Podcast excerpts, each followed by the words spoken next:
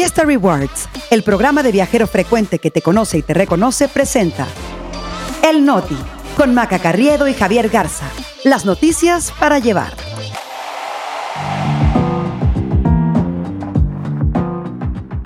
Es miércoles 20 de septiembre, yo soy Javier Garza. Yo soy Maca Carriedo, este es el Noti. Y nosotros aquí estamos. Otra polémica envuelve a la película Sonido de Libertad. Vinculan a proceso a exnovio de joven asesinada en Atizapán. Y aguas con los nuevos polizontes del metro de la Ciudad de México. El Noti.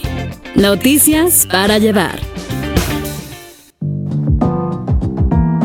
Maca Carriedo, feliz miércoles. Estamos a la mitad de la semana. ¿Cómo te fue de simulacro? Pues bien, afortunadamente, Javi, solo salimos a la calle para cumplir con el simulacro, pero no pasó este, nada más, cosa que siempre se agradece. Una, una fecha, la verdad es que sí fuerte para los para los chilangos, ¿no? Todos nos acordamos o de alguien o de qué estábamos haciendo o nos pasó algo en nuestra casa. Es, un día complicadito tanto de 1985 como de 2017. Yo todavía me acuerdo del, del 85 y sobre todo cómo se veía a la distancia y era de no dar crédito. Por supuesto, desde aquí les mandamos un abrazo también y el reconocimiento a todos los que se le han rifado en el rescate, en las labores de auxilio a la población en los sismos. Y vámonos con la información, porque justo con esto eh, arrancamos, fue el simulacro de los sismos del 19 de septiembre eh, y en la Ciudad de México, pues las cosas salieron muy bien, así lo dijo el jefe de gobierno, Martí Batres, porque solo hubo cinco incidentes. Dos personas que resultaron lesionadas en Tláhuac y tres más con crisis nerviosa, y es que, pues como lo decíamos, no es, no es para menos, el cuerpo tiene mucha memoria, y bueno, antes de las 11 de la mañana, todos los chilangos andaban ya listos y con bolillo en mano. Y es bien fuerte, Javi, porque aunque estás mentalizada a que va a sonar a esa hora, es inevitable entrar en este estado mental tan extraño. Pero no por nada también hay que decir, Maca, la Ciudad de México es una de las ciudades del mundo mejor preparadas para enfrentar un sismo en la población, en la forma en que la población ya tiene asimilados, integrados, ¿no? Los protocolos de cómo hay que salir en orden a la calle. Este simulacro no es nada más en la Ciudad de México, también hay que notar eso, es a nivel nacional. Protección Civil dijo que fueron más de 115 mil inmuebles con más de 9.2 millones de personas que salieron cuando se activaron alertas sísmicas en la Ciudad de México, en el Estado de México, pero también en Guerrero, en Michoacán, en Morelos, en Oaxaca, Puebla, Tlaxcala y Chiapas y en muchas otras ciudades del país que también hubo eh, conmemoraciones también a manera de simulacro. Así es, Javi. Y ya que estamos tocando este, este tema de los sismos, creo muy prudente hablar de esta investigación del portal Quinto Elemento Lab, que a seis años del sismo del 19 de septiembre encontró que existen más de 600 inmuebles históricos y zonas arqueológicas que quedaron afectados y para los que simplemente no hay recursos asignados para su rehabilitación. Según este reportaje, la situación es tan crítica que varios de estos sitios eh, que fueron declarados incluso por la, por la UNESCO como Patrimonio de la Humanidad se pueden convertir en ruinas y tener pérdida total. Hay construcciones históricas, algunas por ejemplo que datan del siglo XVI, pero nadie se está haciendo a cargo de su conservación. Y lo que dice es que el gobierno federal ha presentado algunas cifras engañosas sobre la rehabilitación de estas edificaciones porque dicen que el avance de los trabajos es del 65%, pero ese dato corresponde a inmuebles con daños superficiales. En el otro 35% se acumulan las más de 600 construcciones que tienen daños severos o que están en riesgo eh, de sufrir algún daño mucho más grave. La razón es que no hay lana para arreglarlos porque simplemente la austeridad pasó factura por ahí, o sea, hasta por el patrimonio histórico de nuestro país. Y parte del problema parece ser esto que dice Quinto Elemento, que el Instituto Nacional de Antropología e Historia, que está a cargo de estas restauraciones, pues aventó la chamba y contrató empresas que nada tenían que ver con la restauración de inmuebles históricos. Entonces, esto significa que de ese 65% de avances que presume el gobierno, pues una buena parte está mal hecha porque no se respetaron las formas originales de las construcciones o le metieron otros materiales. Por ahí el otro estaba viendo la reconstrucción de la torre de una iglesia, creo que en el estado de Morelos, que decían que estaba quedando como chupete de biberón. Y así irán reportando e irán saliendo más casos, Javi, cuando restaura quien no debe de restaurar. En muchas ocasiones arruinan obras completas este, ya sean obras de arte o de arquitectura. Bueno, pues esperemos, ojalá no se nos venga otro sismo que termine de dañar lo mucho que ya está maltrecho. Ahora nos vamos al mundo del cine, Maca, no a la farándula en sí, sino a lo que pasa cuando resulta que uno no es tan puro como lo presentan. Y esto a propósito del, del ruido, del revuelo que ha causado la película Sonido de Libertad, esta cinta que habla sobre el tráfico de niños y los esfuerzos de un hombre por rescatar a víctimas en América Latina pero resulta que no todo es como lo pintan. Así es, y lo que les habíamos dicho desde el principio. Resulta que el héroe de esta película, el exagente del Departamento de Seguridad Interior de Estados Unidos, Tim Ballard, fue acusado de acoso sexual por al menos siete mujeres empleadas de esta organización que él fundó para combatir la trata de personas. Esto provocó la salida de Ballard de esa organización que se llama Operación Ferrocarril Subterráneo, en referencia eh, a las rutas clandestinas que usaban esclavos para escapar durante la guerra civil de Estados Unidos. Y mientras más le rasquen, Javi, más van a salir cosas y todavía más con Eduardo Verástegui, productor de esta película, queriendo entrar a la carrera presidencial. Y eso es justo lo que ha estado saliendo. Eh, estas mujeres, por ejemplo, alegan que Ballard las llevaba en los viajes que hacía eh, para identificar o tratar de desarmar eh, grupos de tráfico de niños y que las hacía que posaran como sus esposas, porque decía que así era como más creíble la fachada incógnita que él adoptaba para infiltrar estos grupos. Pero dicen que en estos viajes, pues se tomaba muy en serio ese papel de estar casado porque las presionaba para tener relaciones sexuales. Ahora, lo que dicen también es que la renuncia fue desde junio, pero se había mantenido en secreto justo porque esas fechas era cuando se estaba promoviendo la película en la que pues como les digo está Eduardo Verástegui como productor y que es financiada por grupos de ultraderecha estadounidense, hay que decirlo y que remarcarlo porque claro que tiene otras implicaciones, Javi, pero pues esta semana ya salió la revista Vice lo publicó, es un reportaje bien largo en donde se dan a conocer este pues detalles de, de esta de estas acusaciones y aparte hay otro que es el productor ejecutivo que se llama Paul Hutchinson que también está involucrado en algo parecido Javi. Sí, también le sacaron los trapos a este personaje porque resulta que antes de filmar esta cinta Hutchinson había estado en México para grabar un documental sobre una operación de este ferrocarril subterráneo para rescatar víctimas y la cámara lo grabó agarrándole los pechos a una jovencita de 16 años.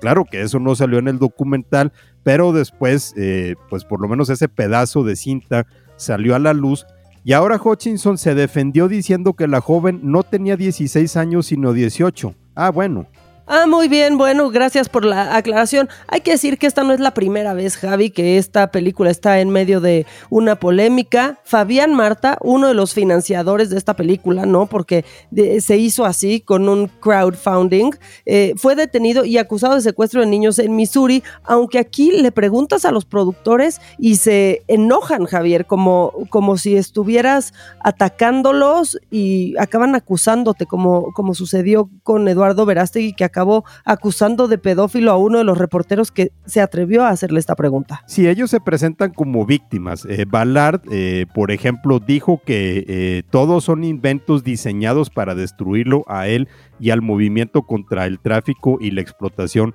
de niños vulnerables. Aunque en el caso de Hutchinson, pues él por lo menos sí admitió que andaba toqueteando ahí a una jovencita. Ahora, yo creo que una cosa es la película, eh, como película para exponer el problema de tráfico de niños y de trata de personas, eh, pues obviamente le pone el reflector a un problema que mucha gente realmente no conocía o no sabía eh, realmente lo que significaba. Sin embargo, también hay que ver de dónde viene el financiamiento para esta cinta. Exactamente, porque claro que cuando cuando te dicen, no, entonces por lo que tú crees no vas a hablar de un problema como la trata de niños, evidentemente eso nos desarma a todos, Javier. Al menos a mí, claro que, me desarma, pero hay que ver el fondo de eso, hay, hay que ver eh, quiénes son estas personas y por qué se quieren poner frente al mundo como si fueran unas víctimas y unos mártires y por qué a la gente que los sigue los hacen creer que están en peligro, ¿no? Y si estos operativos eran reales o los montaba el mismo Ballard, porque también, también han dicho eso, Javier. Ahora, eh, el impulso de esta cinta viene de distintos grupos de ultraderecha, como tú mencionabas, eh, Maca, que se adhieren a estas teorías de conspiración del grupo llamado QAnon, eh, que maneja esta teoría de que el tráfico de niños es en realidad un negocio que tienen élites liberales que veneran al diablo. O sea, de veras no es broma la forma en la que estos grupos ven este, este asunto, pero lo que sí es, pues es que es una teoría que impide atacar con seriedad el problema. Y es una teoría que usan también políticamente, Javi. Tú recordarás esta polémica de Bill Clinton y Hillary Clinton, en donde decían que cada vez que pedían pizza se referían a que querían un, menor de edad. ¿Te acuerdas de todo esto? Lo han sacado para atacar políticamente también. Así es, y entonces todo eso, pues de, de alguna manera oscurece el fondo de un problema que sigue siendo muy real, como es el tráfico de niños. Y hoy, pues la verdad es que se vinieron encima los temas muy duros. Tenemos que hablar de este caso que ocurrió en Atizapán, en el Estado de México, el asesinato de una joven estudiante de medicina de 18 años a manos de su exnovio, que por cierto ya fue detenido y vinculado a proceso.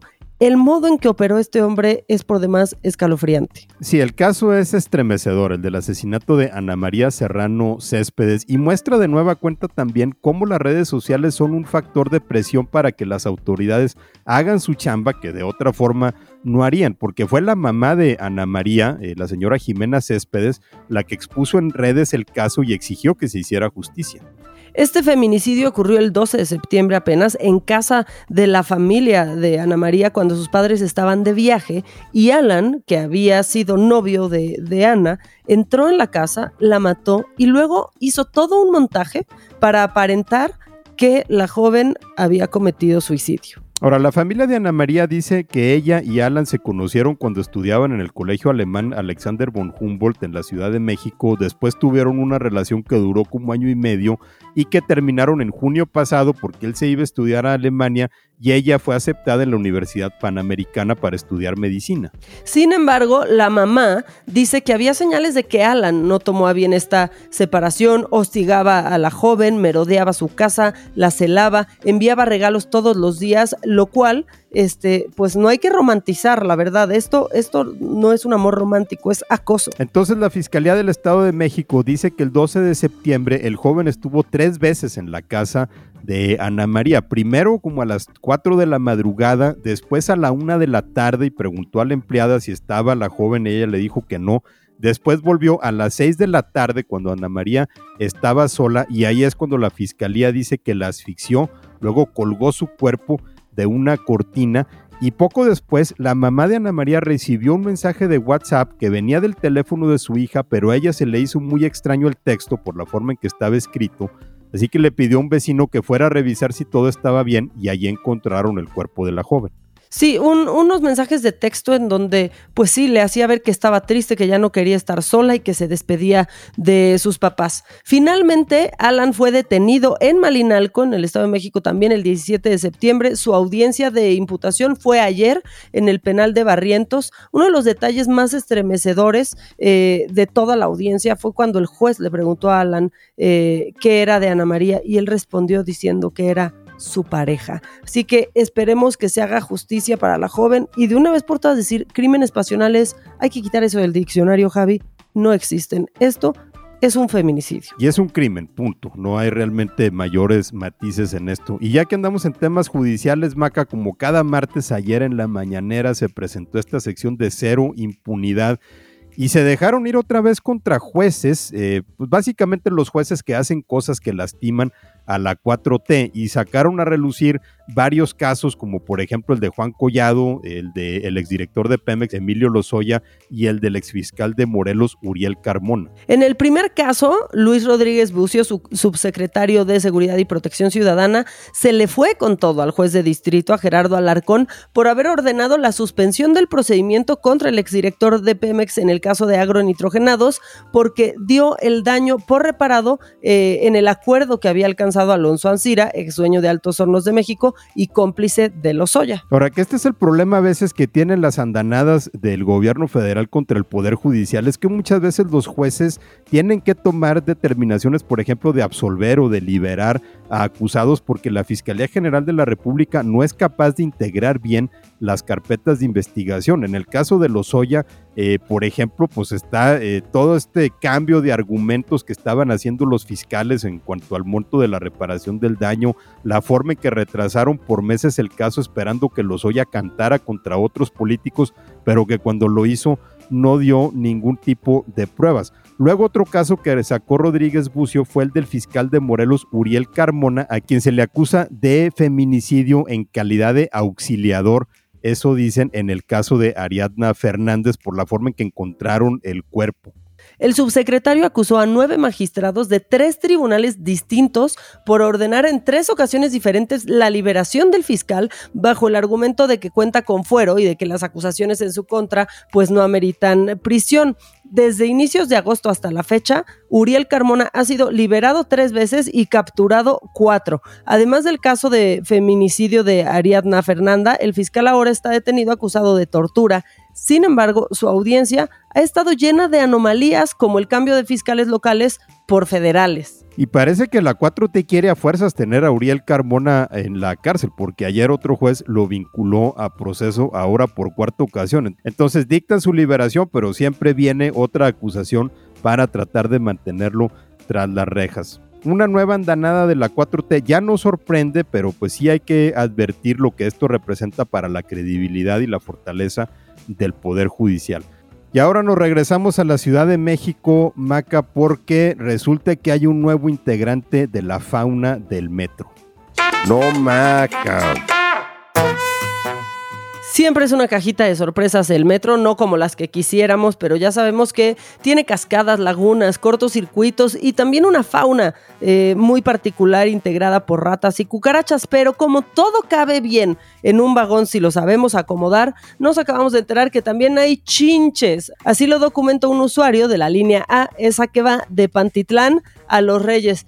Chinche Metro. Esto salió en una página de Facebook que se llama Mi Valle Chalco, en donde un hombre publicó una foto diciendo que en el marco de la ventana de uno de los vagones pudo ver a estos polizontes de color café y que en una observación más de cerca se dio cuenta que era una colonia de chinches. Ojalá no le haya brincado ninguna. Lo que yo no sé si estos animalitos iban para Pantitlán o, los Reyes, pero ahora ya sabemos que pues aparte de llevar gel antibacterial, por eso el COVID-19 que está en todos lados y se los digo yo, este que tengo COVID ahorita, pues también lleven su raid, lleven su insecticida, este ¿no? Igual alguien ya los puede empezar a vender en el metro también, Javi. Aparte de discos piratas, pues ya compren, que vendan ahí el raid. Sería un muy buen negocio, ¿no? Eh, un puestito ahí con raid o baigón verde o lo que se puede encontrar para estos nuevos habitantes del metro de la Ciudad de México. Pero ya vámonos, Maca. Cuidado con las chinches para todos los que ahorita se van a ir a subir allá a un vagón. Mientras tanto, ¿dónde nos encontramos? Y ahorita si nos van escuchando en el metro les va a empezar a dar comezón por todos lados. O aunque no, solo piensen en chinches y van a tener comezón por todos lados. A mí me encuentran en arroba maca-online en todos lados. ¿Y a ti, Javi? A mí en Twitter y en Instagram en arroba Ramos. Que tengan un gran día, nos escuchamos mañana. La semana ya se está acabando y eso nos tiene felices.